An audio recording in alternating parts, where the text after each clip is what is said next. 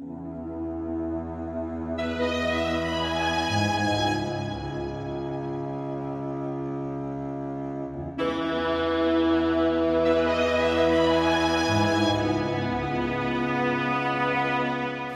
jeune princesse d'une beauté infinie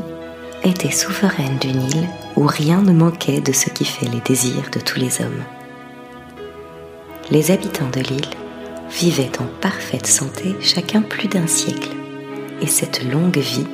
n'était troublée ni par les procès, ni par les querelles. L'on n'y jouait pas à ces jeux si pleins de tumulte que l'avarice a inventés on y songeait seulement à prendre des plaisirs tranquilles qui ne coûtaient ni soin ni inquiétude. Cette île avait toujours été inconnue du reste des hommes. On s'y trouvait si heureux qu'on n'en voulait pas sortir,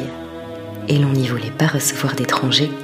de peur qu'ils ne corrompissent les mœurs innocentes des habitants. Les hommes de ce temps-là, qui avaient été si curieux de faire des découvertes, avait passé et repassé auprès de l'île sans en avoir eu la moindre connaissance. La nature lui avait mis tout autour une chaîne de rochers qui la rendait inaccessible et avait seulement laissé un passage qui conduisait à un port admirable qui était dans l'île. C'était même dommage qu'on ne s'en servît, car mille vaisseaux y eussent été forts au large. Depuis que les hommes s'étaient mis à chercher de nouvelles habitations et qu'on eut fait tant de merveilleuses découvertes, les princes de l'île, qui connaissaient le pouvoir de plusieurs fées qu'ils avaient eues chez eux de temps immémorial, les prièrent d'empêcher par leur art que ces curieux si fameux, qui avaient déjà pénétré en tant de lieux inconnus à tous les siècles précédents, ne puissent pénétrer chez eux. Le seul remède que les fées y trouvèrent fut d'entourer l'île d'une nue si épaisse qu'on ne put rien voir au travers. Et cela eut un si bon succès que ceux qui avaient déjà navigué à la vue des rochers, étant revenus pour chercher un passage et tâcher de reconnaître si ces rochers n'enfermaient pas une île, n'y reconnurent plus rien, n'ayant trouvé dans les endroits où ils croyaient les avoir vus qu'une épaisse obscurité que les meilleurs yeux ne pouvaient pénétrer. Les princes de l'île, depuis un siècle ou deux, avaient eu la curiosité de savoir ce qui se passait en terre ferme, et leur coutume était d'envoyer de temps en temps des espions chez leurs plus proches voisins. Ils y envoyaient les plus affidés et les plus habiles de leurs courtisans, à qui les fées donnaient par leur art le pouvoir de voler aussi loin qu'il leur plaisait, en se reposant de temps en temps sur quelques rochers elle leur avait aussi donné le moyen de devenir invisibles, en leur faisant porter des robes qui étaient brillantes comme la lumière du jour. Commodité d'envoyer chez les voisins avait instruit les habitants de l'île de tout ce qui se passait dans le monde, si bien qu'il s'était élevé parmi eux des troupes de politiques, ou autrement des nouvellistes, qui raisonnaient comme leurs pareils résonnent à Paris sur les dessins et la conduite des potentats, avec cette différence que ceux de l'île étaient souvent plus instruits que les plus éclairés de tous ceux que nous connaissons, qui ont cependant la hardiesse de décider sur les motifs de la paix et de la guerre dont ils n'ont pas la moindre notion. La princesse, qui commençait à avancer en âge, s'ennuya de la trop grande tranquillité où elle vivait. Elle avait su par le rapport de ses espions qu'il y avait un roi puissant en terre ferme, lequel avait acquis une grande gloire à la tête de ses armées et une grande réputation de sagesse à la tête de tous ses conseils, ce qui l'avait rendu redoutable à tous ses voisins. Il était si doux, si poli et si affable qu'il faisait les délices de ses sujets. Il tenait une cour magnifique où tous les plaisirs abondaient les carrousels, les tournois, la chasse, le bal, la musique, la comédie et quelquefois la bonne chair l'occupaient, aussi bien que toutes les dames et tous les hommes de sa cour. Et dans le milieu de tout cela, il ne paraissait vouloir prendre aucun engagement. Il était par-dessus tout le plus beau des hommes de sa cour, mais sa beauté était accompagnée de tant de majesté et d'une mine si relevée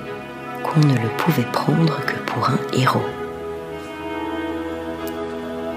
Il avait laissé tirer son portrait à tous les peintres qui le désiraient,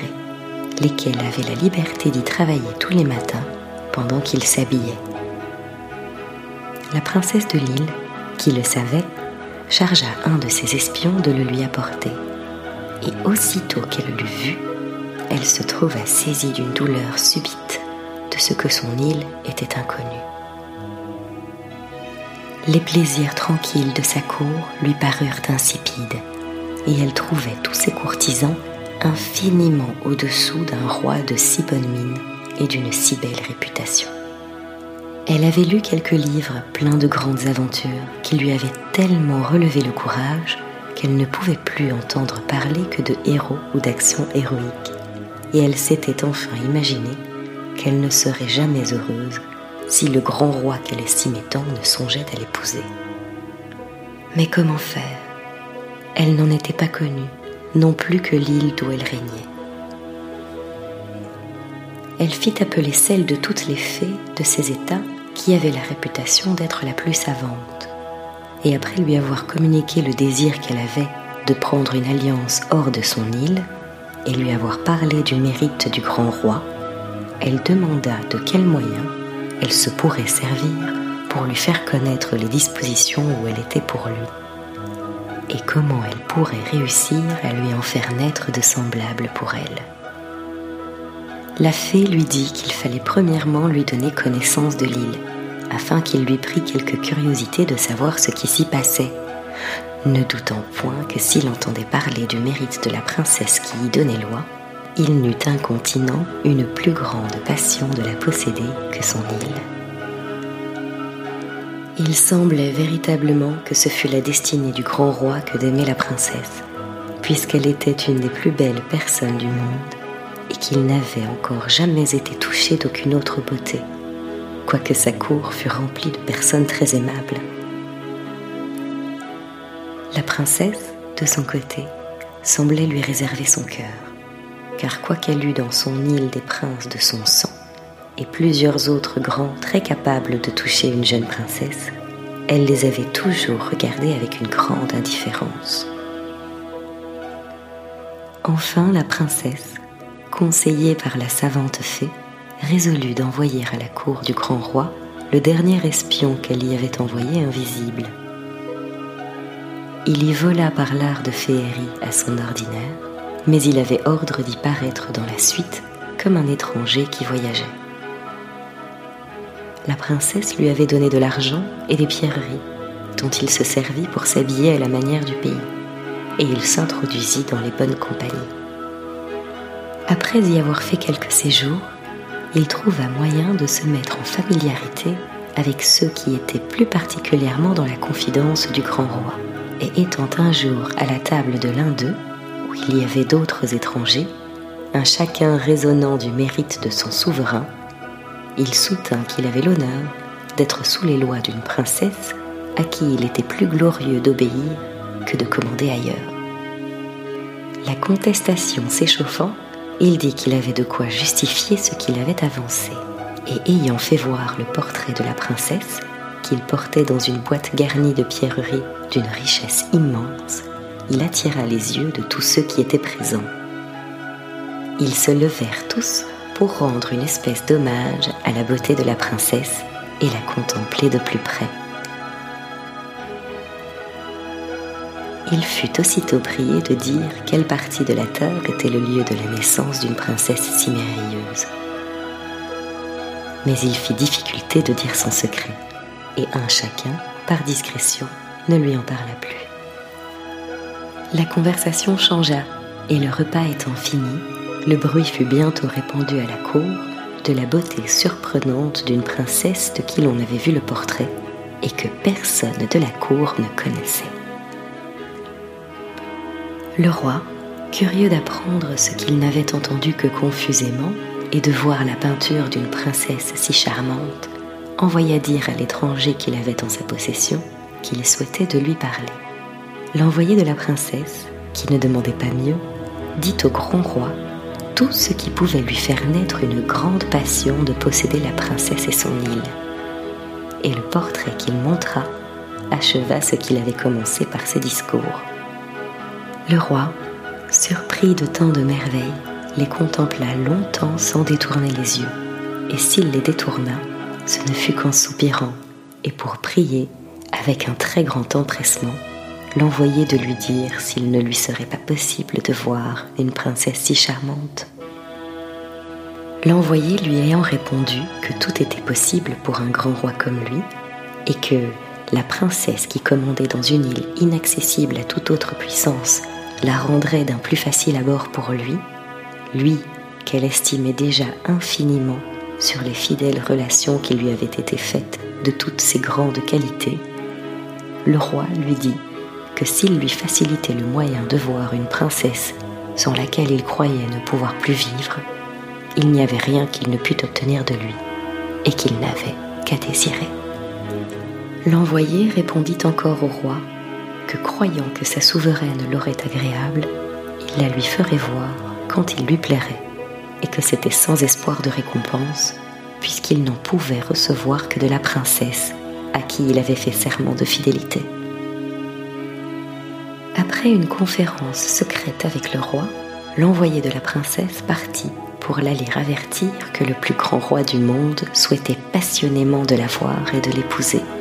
et qu'il viendrait avec une flotte d'une magnificence infinie, si elle avait agréable de faire rendre praticable le passage à son île. La princesse fit appeler la savante fée, qui mit sur la pointe de deux rochers, aux côtés du passage au port, deux globes de diamants qui jetaient tant de feu que tous les rayons du soleil ne portaient pas plus de lumière. L'envoyé fut dépêché pour en aller porter la nouvelle au grand roi, qui fit mettre un continent à la voile, très impatient de voir la princesse qui faisait tous ses désirs. Le bruit de cette nouvelle découverte d'une île inconnue et d'une princesse miraculeuse s'étant répandu dans le monde, un roi voisin, et jaloux de toutes les prospérités du grand roi,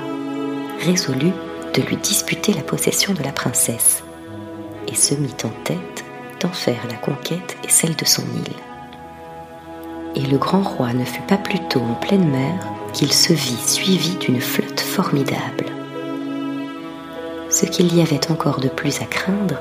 c'est que le roi qui la commandait avait auprès de lui une fée de qui les secrets étaient si puissants que rien jusque-là n'avait pu lui résister. Elle était depuis peu devenue l'amie du roi auprès duquel elle était, et elle lui avait promis de le mettre au-dessus de tous ses voisins.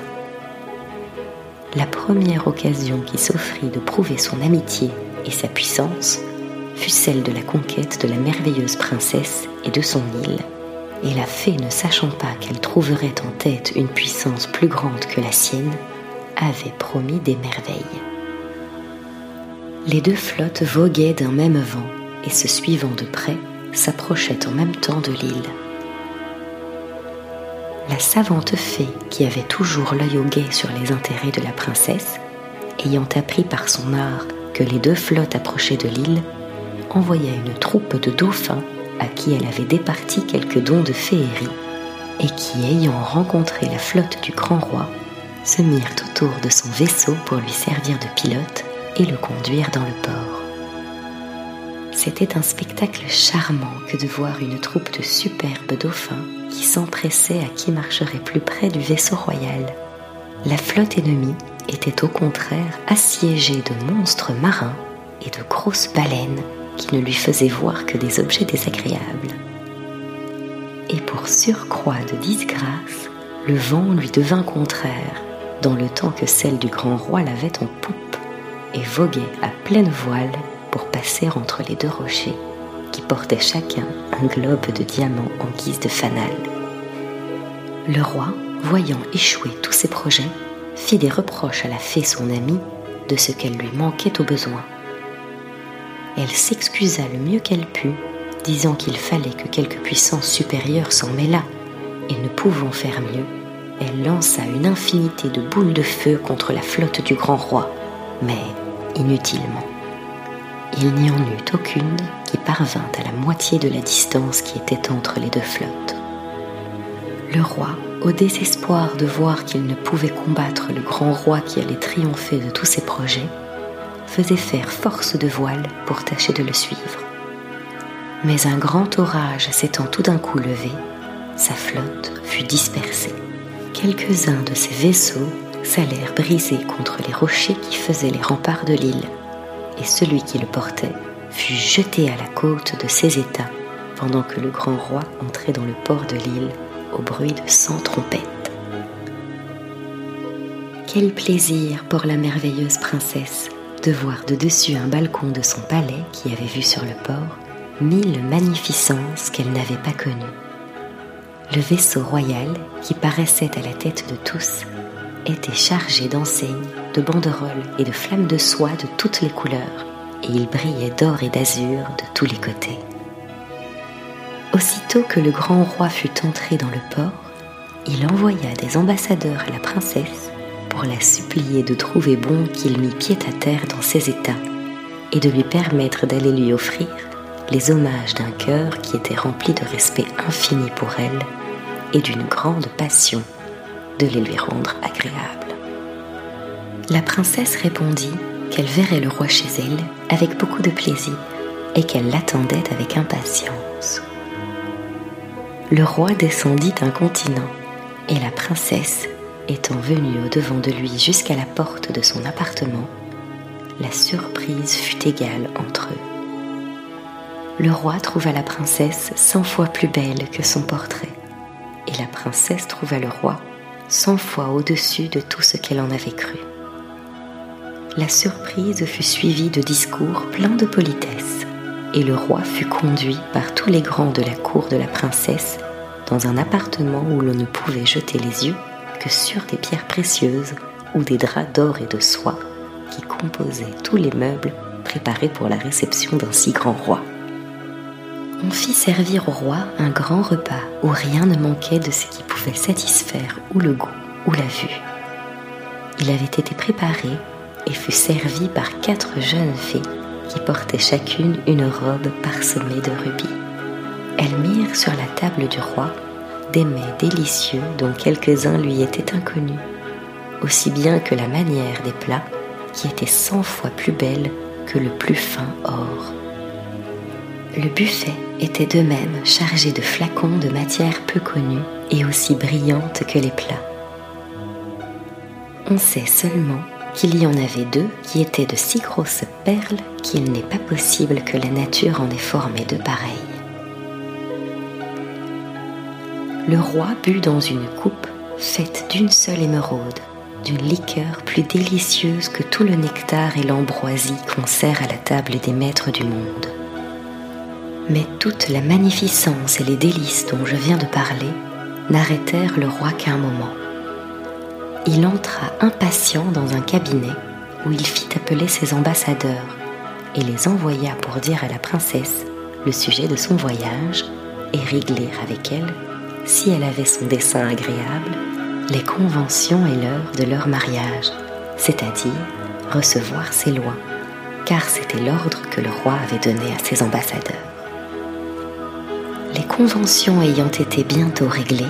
le roi vit incontinent la princesse et le mariage se fit le lendemain. Il fut suivi d'une infinité de jours et d'années d'une félicité toujours parfaite. Le roi,